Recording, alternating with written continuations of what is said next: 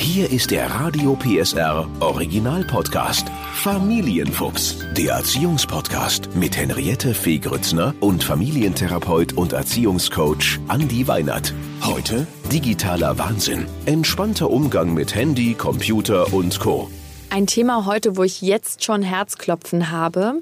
Ich habe ja selber eine sechsjährige Tochter und die Frage ist ja wirklich so, Handy, wann, ja, nein. Wie kann man die vor dieser für mich manchmal unglaublich grenzenlosen Cyberwelt beschützen? Deswegen hm. freue ich mich, Andi, dass du uns jetzt Tipps und Tricks geben wirst. Ähm, hallo. Denn ich weiß, hallo, dass viele Eltern sich da doch Gedanken machen. Muss man Angst haben vor dieser ganzen Vielfalt an Computerspielen, Handy, Pipapo?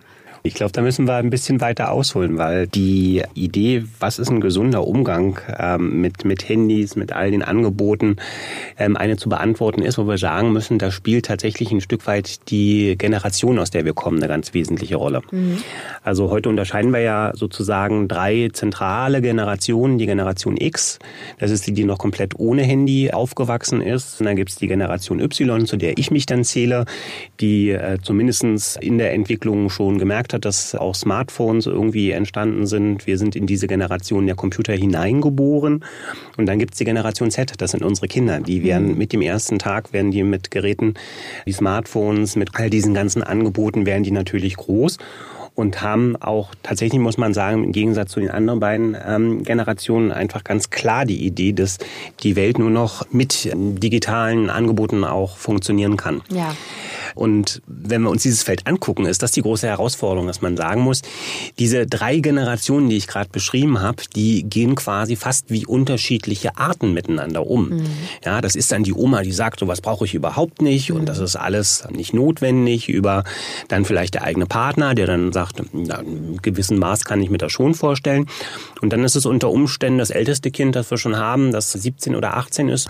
Da geht es gar nicht mehr ohne das Telefon und da macht es auch nur sehr, sehr begrenzt Sinn, überhaupt noch ähm, Diskussionen darüber zu führen, wenn es um das Thema Bildschirmzeiten geht, ähm, sich an irgendwelche Regeln zu halten. Regeln sind, glaube ich, das Thema, was da hilft. Äh, mhm. Äh, das denke ich. Zumindest ist es bei uns zu Hause so. Was empfiehlst du? Was sind günstige Regeln? Eine, eine Bildschirm oder wie, wie hast du es genannt? Bildschirmzeiten. Eine Bildschirm, genau, ja. Bildschirmzeiten. Oder dass man sagt, ab dann und dann ist das Netz einfach gesperrt. Also was sind äh, Möglichkeiten? Ich glaube, da spielt tatsächlich eine ganz, ganz zentrale Rolle auch, wie ist mein eigenes Nutzungsverhalten. Ja, also wenn ich jetzt ähm, dahin gehe und sage, ich bin selber jemand, der, wenn er freie Zeit hat, auch gerne aufs Telefon guckt, der mit dem Handy oder mit dem Tablet auch einfach sehr viel ähm, an Informationen sich ähm, organisiert, ist es relativ wenig zielführend, dem Kind jetzt zu sagen, du darfst das nicht. Wird tatsächlich als eine Form der Abstrafung empfunden dann auch. Wenn ich in meinem Familien Familienalltag das fest platziert habe, dass ich sage, der Fernseher ist aus, das Telefon ist auch für mich als Erziehungsberechtigter jetzt nicht dauerhaft präsent, kann man mit dem Kind, denke ich, auch gut Bildschirmzeiten vereinbaren.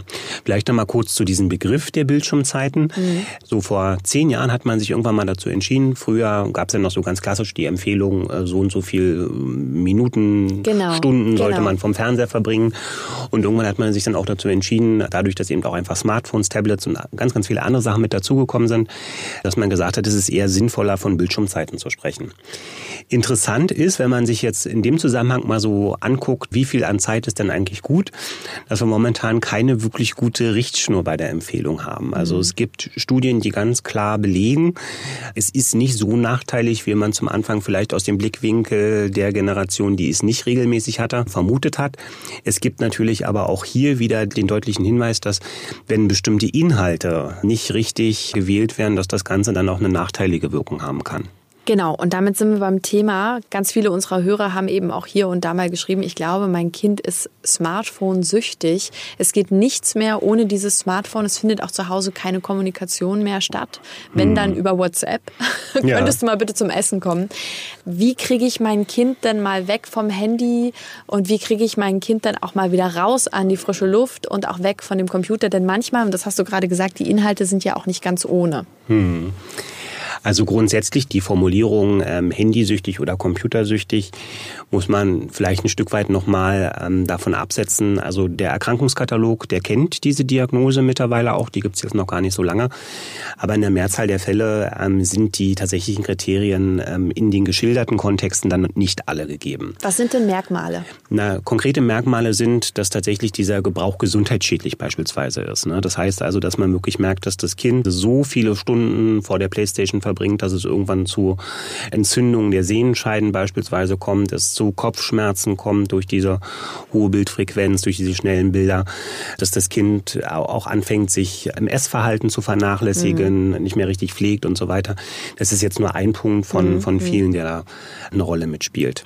Grundsätzlich, glaube ich, ist das Wichtige, den Kindern die Attraktivität der realen Welt auch irgendwie ein Stück weit immer noch klar zu machen. Mhm.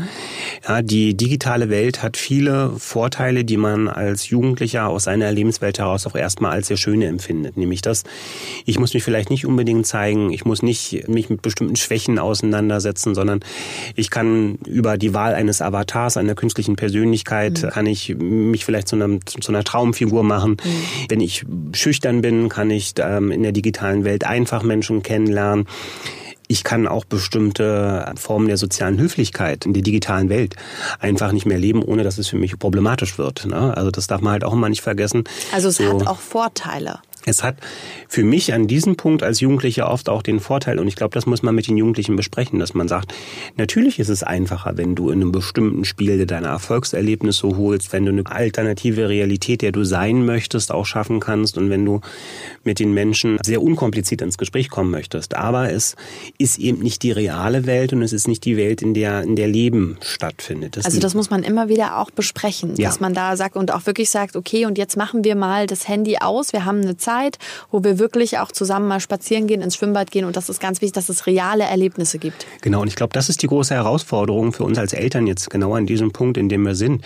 Wir haben alle nicht gelernt, mit unseren Kindern über Medienkompetenz zu sprechen. Ja. Das ging gar nicht. Ja. Das, da waren die letzten 20 Jahre einfach zu schnell für.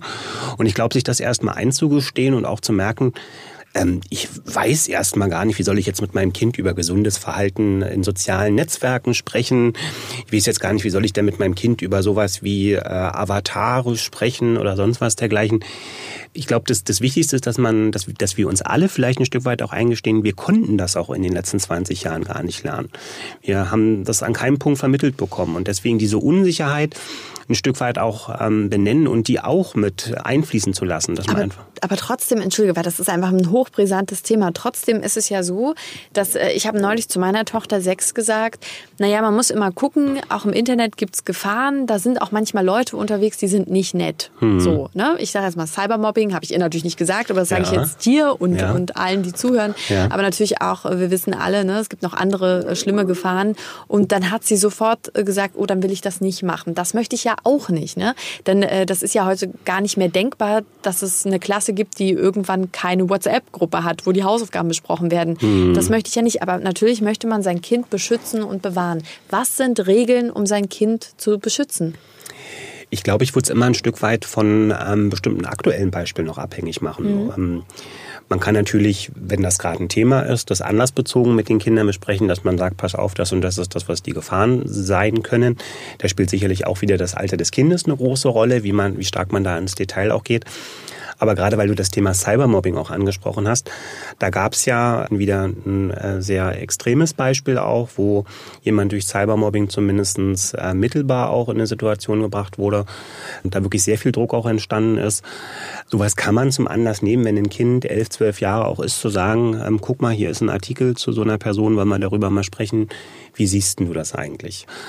Grundsätzlich glaube ich, ist ähm, diese Unsicherheit, die wir als Eltern haben, dass man auf der einen Seite natürlich auf die Gefahren hinweisen will, auf der anderen Seite aber jetzt auch nicht dem Kind alles verbieten möchte. Mhm. Das ist der schwierige Spagat. Ja. Und das ist, glaube ich, auch unsere besondere Aufgabe in dieser Erziehungsgeneration, die wir jetzt sind. Dafür sagen aber das müssen, bedeutet schon, wir müssen mh. uns damit beschäftigen. Wir können nicht einfach sagen, naja, das genau. läuft irgendwie und die ist, glaube ich, da und da auf den und den Seiten, sondern man muss schon auch darüber sprechen. Ich glaube, das ist so ein ganz wichtiger Punkt. Ne? Also Wissen kompensiert Unsicherheit. Ja. All den Eltern, die sich unsicher fühlen, sage ich immer, es gibt mittlerweile ganz, ganz verschiedene äh, Möglichkeiten, sich zu informieren.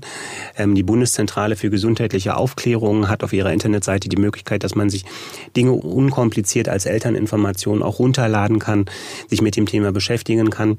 Und ich glaube, das ist sowas ganz Wichtiges. Wenn ich merke, ich kriege ein ungutes Gefühl ja.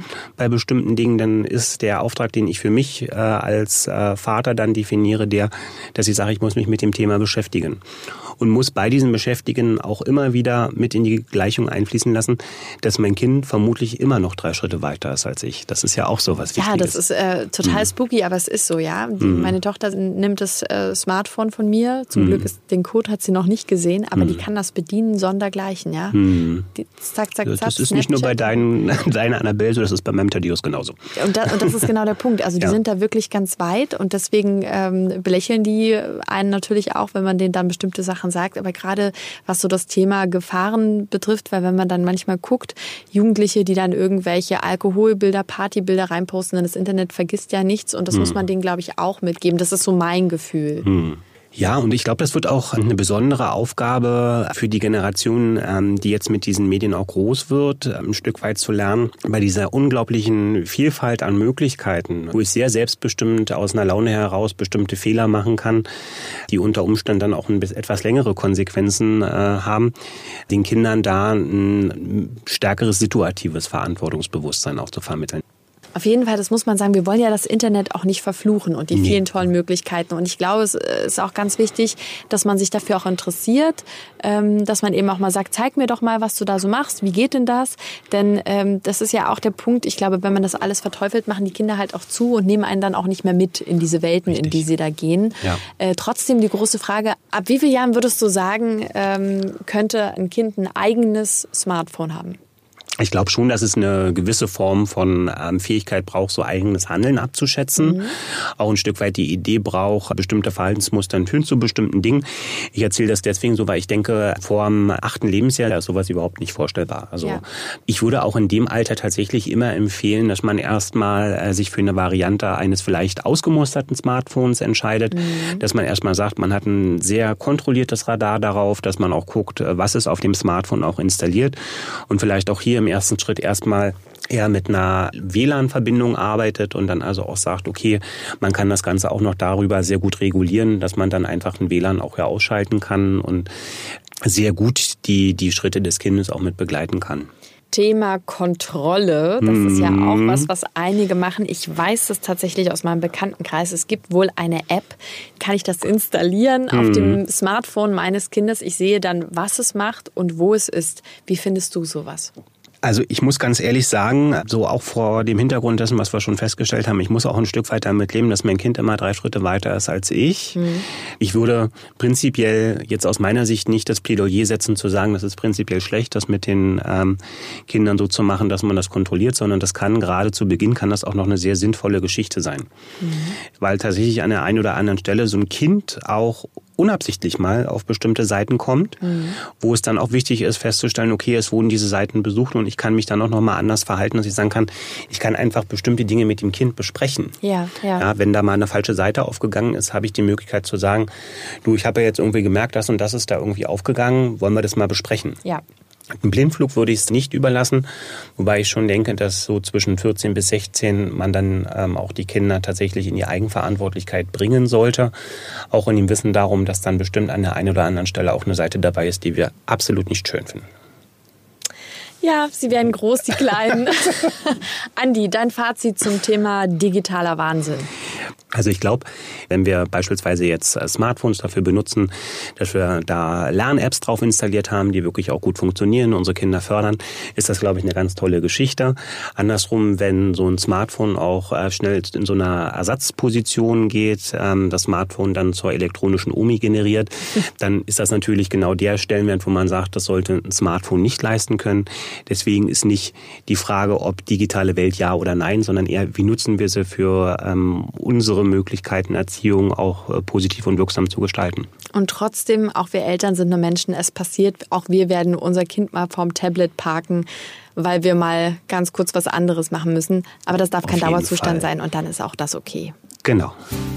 Der Podcast rund um Familie, Eltern, Kinder und Erziehung mit Familientherapeut und Erziehungscoach Andi Weinert. Alle Folgen hören Sie in der Mehr PSR App und überall, wo es Podcasts gibt.